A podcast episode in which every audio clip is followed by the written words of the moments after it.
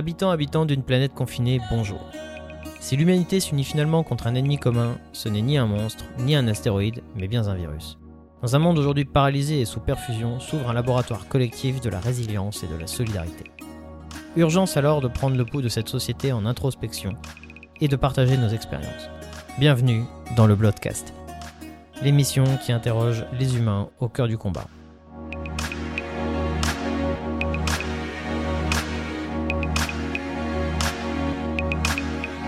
Cette émission n'est ni une ordonnance, ni un protocole, il s'agit simplement de donner la parole aux personnes qui m'entourent, qu'elles soient issues du milieu médical, paramédical ou encore de bien d'autres horizons. Bonjour à tous et bienvenue sur ce nouvel épisode du Bloodcast. Vous nous retrouvez et vous êtes de plus en plus fidèles. Bienvenue à tous dans ce neuvième épisode. Aujourd'hui, j'ai le plaisir de recevoir Benjamin Leroy. Benjamin Leroy est auxiliaire de vie et nous avons choisi un thème plutôt agréable pour une fois, un thème assez particulier puisqu'on va évoquer le calme, ou en tout cas l'accalmie, euh, qui a été euh, la conséquence, on va dire, indirecte du Covid-19. Benjamin, bonjour. Bonjour. Comment vas-tu? Très bien. Écoute Benjamin, c'est un vrai plaisir de te recevoir aujourd'hui. comme dans toutes les émissions du Bloodcast, je vais te demander la première question et la question qui est récurrente, c'est de te présenter à nos auditeurs.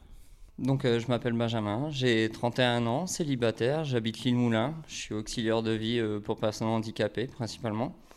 Et euh, ouais, tout va bien, principalement. Ok. auxiliaire de vie, ça parle pas forcément à tout le monde. Est-ce que tu pourrais me donner, ouais, me détailler, me donner une définition un petit peu? Donc, auxiliaire de vie, tout dépend des patients qu'on a. On peut avoir des patients avec des problèmes psychologiques au lieu de moteur. Donc, les personnes psychologiques, c'est plus de la, pour ma part, c'est plus de l'accompagnement. C'est plus euh, être avec la personne, l'accompagner, aller faire ses petites courses, euh, tous, les, tous les petits train-train de la vie quotidienne, euh, sans qu'il y ait de plus. Et, pour les handicaps moteurs, par contre, là, il y a plus. Donc, il y a la toilette quotidienne à faire, il y a la préparation des repas, il y a le ménage à faire. Enfin, toutes les petites tâches quotidiennes qui se font dans une maison ou un appartement qui sont à faire parce que la personne euh, ne, peut pas les faire d'elle-même. D'accord, on n'est pas en mesure de les faire. Donc c'est un vrai accompagnant de la vie de tous les jours. C'est un vrai accompagnement, exactement. D'accord. Ok, bah écoute, c'est un, un, petit peu plus clair. Du coup, la deuxième question qui en découle et qui vient au fil de cette interview, c'est comment, sur le plan professionnel, toi en tant qu'auxiliaire de vie, tu as vécu la crise du Covid-19 bah, J'étais content de travailler.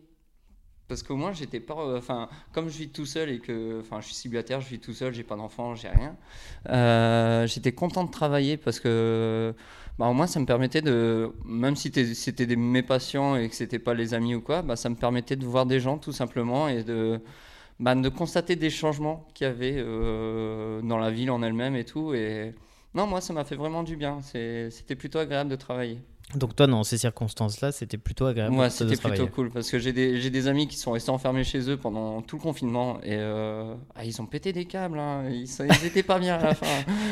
ok, ça marche. Euh, toi, d'un point de vue pro, en, tant que tel, est-ce que le Covid-19, d'un point de vue pratique, ça a changé des choses euh, ou ça a changé des aspects dans ton métier de tous les jours? On a pris plus de précautions. On faisait plus attention aux hygiènes sanitaires, tout ça. D'habitude, les repas, on les donnait normalement. Là, par mesure d'exception, on mettait des gants, on se lavait les mains occasionnellement ou même enfin, tout le temps euh, chez les patients parce que ben, eux, ils ont un peu la psychose du, du Covid. Donc, euh, ben, pour les rassurer, on se lavait les mains naturellement, euh, une à deux fois par heure, même des fois. Et ouais, non, on voyait du. Enfin, on faisait du on faisait en sorte que le patient ne soit pas inquiet et que tout se passe bien pour lui et qu'il n'ait pas à s'inquiéter quand on arrive le matin ou quoi. Ouais, parce qu'en fait, tu prends en charge des patients qui étaient des bah, patients, des patients zéro, des patients risque, tout simplement. Donc, euh, ouais, c'est important de faire attention à eux, déjà. C'est pas faux, effectivement. Ça nous a évité euh, quelques hospitalisations, ah probablement. Bah, ouais. ok. Euh, donc pas de grands changements, si ce n'est beaucoup plus de précautions d'un point de vue sanitaire, un peu plus de veille. Euh. Voilà. Après, c'est plus des petits détails de problèmes techniques par rapport où on n'arrivait pas à se procurer des masques ou tout ça, mais ça, c'est. C'est un autre problème, ça. C'est le problème de l'intendance. Ouais, voilà, c'est le problème avec la boîte et tout ça. Enfin... Ok, donc vous avez fait système B. On a fait système B, exactement. Mais vous avez su vous adapter. Ben, heureusement qu'on a des connaissances, euh, enfin que ce soit moi ou, mes collègues, heureusement qu'on a des connaissances qu'ils ont pu nous fournir en masque ou même en gants, parce que bah, une boîte de masques pour 6 mecs, 50 mecs, ce que pour 6 mecs on doit durer 4 heures, alors qu'on est H24 chez la personne, la boîte elle fait pas la semaine. Donc, Ouais, donc c'est compliqué.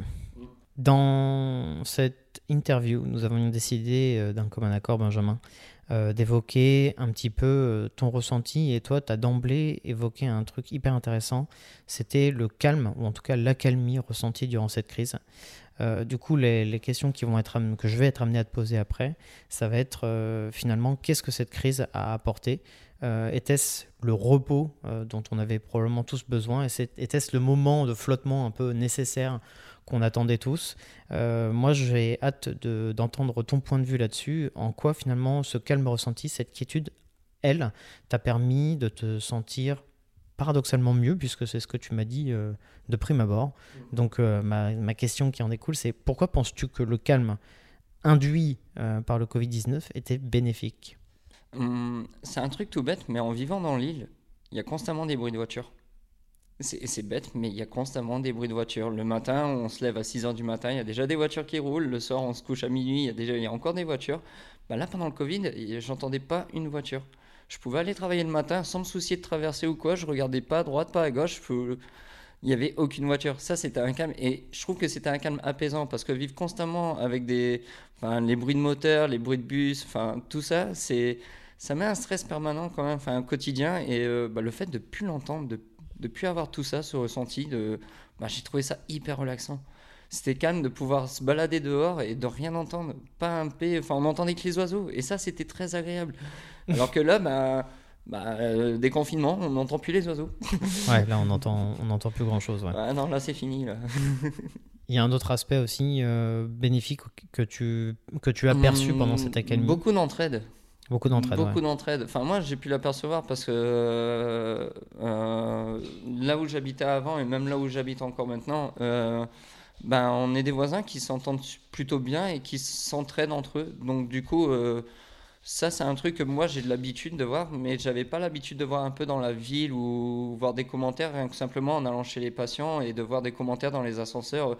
Merci beaucoup de nous avoir amené les médicaments euh, parce que ben il y avait une personne qui était euh, pharmacienne ou quoi dans l'immeuble et du coup, euh, ouais, l'entraide, je pense que ça a été beaucoup bénéfique, mais j'aimerais bien que ça, ça continue après le confinement, que ça perdure dans le temps. Ouais, ça perdure et que ça, ce serait vraiment cool. Ok. Cinquième question pour toi, Benjamin. Euh, quel est, selon toi, le ou les principaux euh, bénéficiaires de ce calme? Était-ce euh, l'environnement? Était-ce l'économie? Était-ce l'humanité? Peu importe. Est-ce que tu as un tu vois quelque chose C'est pas l'économie pour moi, non.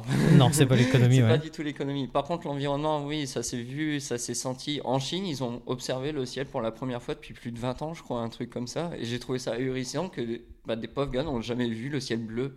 Ils ont toujours vu un ciel gris et pour une fois, dans leur vie, ils ont vu un ciel bleu. Donc pour moi, ouais, l'environnement, ça a été un bénéfique. Ce Covid a été bénéfique pour l'environnement, euh, même pour le social, même pour. Euh, l'entraide entre les gens, comme je disais avant, ça a apporté énormément de bien, je pense, entre les gens. C'est, j'ai vu des choses que je pensais pas voir avant dans certains quartiers de Lille et euh, ben j'étais plutôt surpris. Ouais, c'est des initiatives qui ont émergé. Euh, ouais, toutes comme seules. ça, euh, il y a une petite entreprise que je connais qui s'appelle Tous en vrac. C'est ça, tous en vrac. Et euh, d'habitude, ils, sont postés dans un coin et puis euh, ils sont avec leur chariot et puis ils vendent de la nourriture en vrac tout simplement. Mais ils sont postés avec leur chariot et ils bougent pas. Et là, ben, ils ont pris l'initiative de tous les soirs, ils étaient à un endroit différent, dans un quartier différent. Et euh, il y a plein de petites coopératives comme ça ou de petits producteurs ou quoi qui faisaient leur petit business comme ça, qu'ils arrivaient à survivre du Covid et en même temps à aider les gens comme ça en bah, en, eux, en faisant leur, leur petit business, en faisant leur petit truc, et puis bah, ça a arrangé les gens de pas aller euh, au match ou quoi, ou, au Carrefour parce qu'il y avait masse de monde. Donc les gens, et puis c'était agréable à voir ces gens qui étaient là et qui se parlaient avec les mesures de sécurité et tout ça, mais qui se, qui se parlaient comme ça, euh, c'était plutôt très agréable. Ouais. donc en fait, ça a remis du lien de proximité avec les gens. C'est ça. Tout simplement. Tout simplement. C'est comme si on était au marché de Voisin un dimanche matin, mais sauf que ben, c'était dans la rue un jeudi soir à 18h. Quoi. Donc il y a cette initiative-là euh, que tu as vu émerger. Du coup, bah, tu as déjà répondu un peu la sixième question. Tu m'as pris un peu de cours. Mais euh, en, en soi, du coup, bah, je vais te poser une autre question. Euh, en quoi pour toi le Covid a-t-il bouleversé les règles du jeu? Quel est le facteur, selon toi, qui a fait que tout a été bouleversé? Pour moi, c'est le confinement qui a tout bouleversé. hein. C'était un bien, je dis pas que c'était un mal, c'était obligatoire. Il était vraiment obligatoire ce confinement. Mais euh, c'est vraiment ce qui a tout bouleversé. Le- Donc les gens ont dû changer leur aptitude, leur façon de voir les choses, leur façon de, bah, de s'alimenter tout simplement, des fois, parce que je suis désolé, mais quand j'allais euh, faire mes courses et que je voyais une femme qui remplissait son, cardi- son caddie de, bois de pizza, je comprenais pas. Je, je comprenais pas ce délire. Alors que j'entends beaucoup de retours de gens qui se sont dit, bah, vu qu'on peut rien faire, on va cuisiner. Et ben, il y a des gens, ils ont découvert de la vraie nourriture, c'est incroyable, mais il y a des gens, ils ont découvert que les poivrons sont bons. c'est bête, mais c'est aussi. Moi, j'ai Cuisiner des légumes frais, Ouais, c'est voilà, meilleur. C'est ça, c'est même si s'ils ont, enfin, parce que, enfin, moi pour ma pour ma part, j'ai les connaissances que je peux avoir des légumes frais, bidule machin et tout ça, euh, des producteurs qui font pousser leurs trucs euh, eux-mêmes. Mais euh, ouais, il y a des gens, moi je leur fournissais des légumes et oh, c'est quoi ça? C'est du fenouil. Je connais pas. Ah ben du coup je leur apprenais à cuisiner du fenouil, fenouil. et tout et puis ben voilà c'est euh, ça c'était un bon point aussi ouais. Ok. Écoute, euh, on touche bientôt à, à la fin de cette interview. Merci beaucoup Benjamin pour euh, toutes ces notes positives que Ça tu dégages dans cette, euh, dans cette interview. Euh, tu connais cette émission puisque tu as été euh, indirectement témoin d'un des premiers, euh, d'un des, des premières interviews de Valentin, Mhm. puisqu'en fait tu es ni plus ni moins que son auxiliaire de vie, on va le citer. hein. Ouais. Euh, donc tu connais le principe des questions cash, Mm. questions cash, euh, qui, auxquelles tu dois répondre le plus rapidement sans trop réfléchir. Alors première question pour toi Benjamin, Euh, quel est euh, selon ton expérience l'élément positif qui ressortira de cette crise, même si tu l'as un peu déjà dit avant? Ouais, bah, tout l'entraide et tout ça, et puis le fait que les gens apprennent à cuisiner, tout, enfin, tout ça, toute la débrouille qu'on on est obligé de se démerder de nous-mêmes un peu. Voilà. Pour résumer la chose, c'est ça, c'est les gens étaient obligés un peu de se, de se démerder d'eux-mêmes. Ok. On a changé un peu le modèle des questions cash parce que la situation a évolué. Donc aujourd'hui, je vais te poser la question quelle est la première chose que tu as faite ou que tu as voulu faire lors du déconfinement? Je suis resté chez moi. c'est bête, mais je suis resté chez moi Euh, parce que ben, moi, en travaillant, je le vivais pas vraiment en confinement. Mais euh, quand je me suis dit déconfinement, je me suis dit les gens, enfin, c'est con, mais les gens risquent de faire n'importe quoi. Et c'est juste pour ça que ben, non, les 3-4 premiers jours, j'ai rien fait. Mon premier- ma première sortie, ça a été faire un barbecue chez mon pote d'enfance. euh, voilà. Donc paradoxal, tu as pris le contre-pied de tout le monde. Euh, Mm. Toi, tu t'es arrêté lorsque tout le monde a redémarré. Voilà, c'est ça. C'est exactement ça. Ça marche. Du coup, euh, est-ce que tu peux nous recommander un livre pour le déconfinement aussi?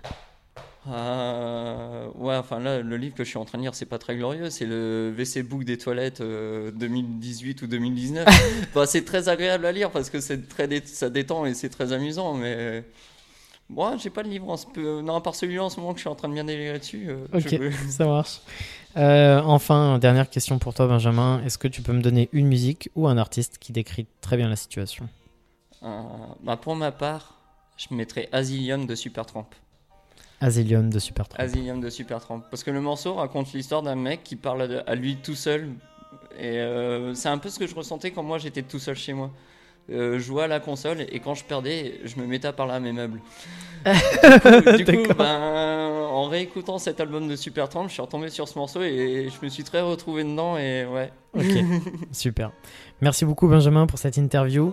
Euh, à tous les blogcasters et blogcasteuses, merci de nous rester fidèles et de continuer à nous écouter. Euh, comme d'habitude, on se revoit la semaine prochaine avec une petite exception puisqu'il y aura un retard d'une semaine.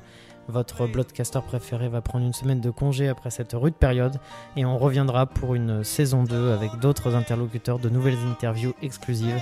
On ne manque pas euh, de vous retrouver très vite à lundi prochain dans deux semaines même jour, même heure, sans faute. Vous pouvez nous écrire à l'adresse suivante, leblogcast.gmail.com et nous retrouver sur YouTube, Twitter, Facebook et encore Instagram.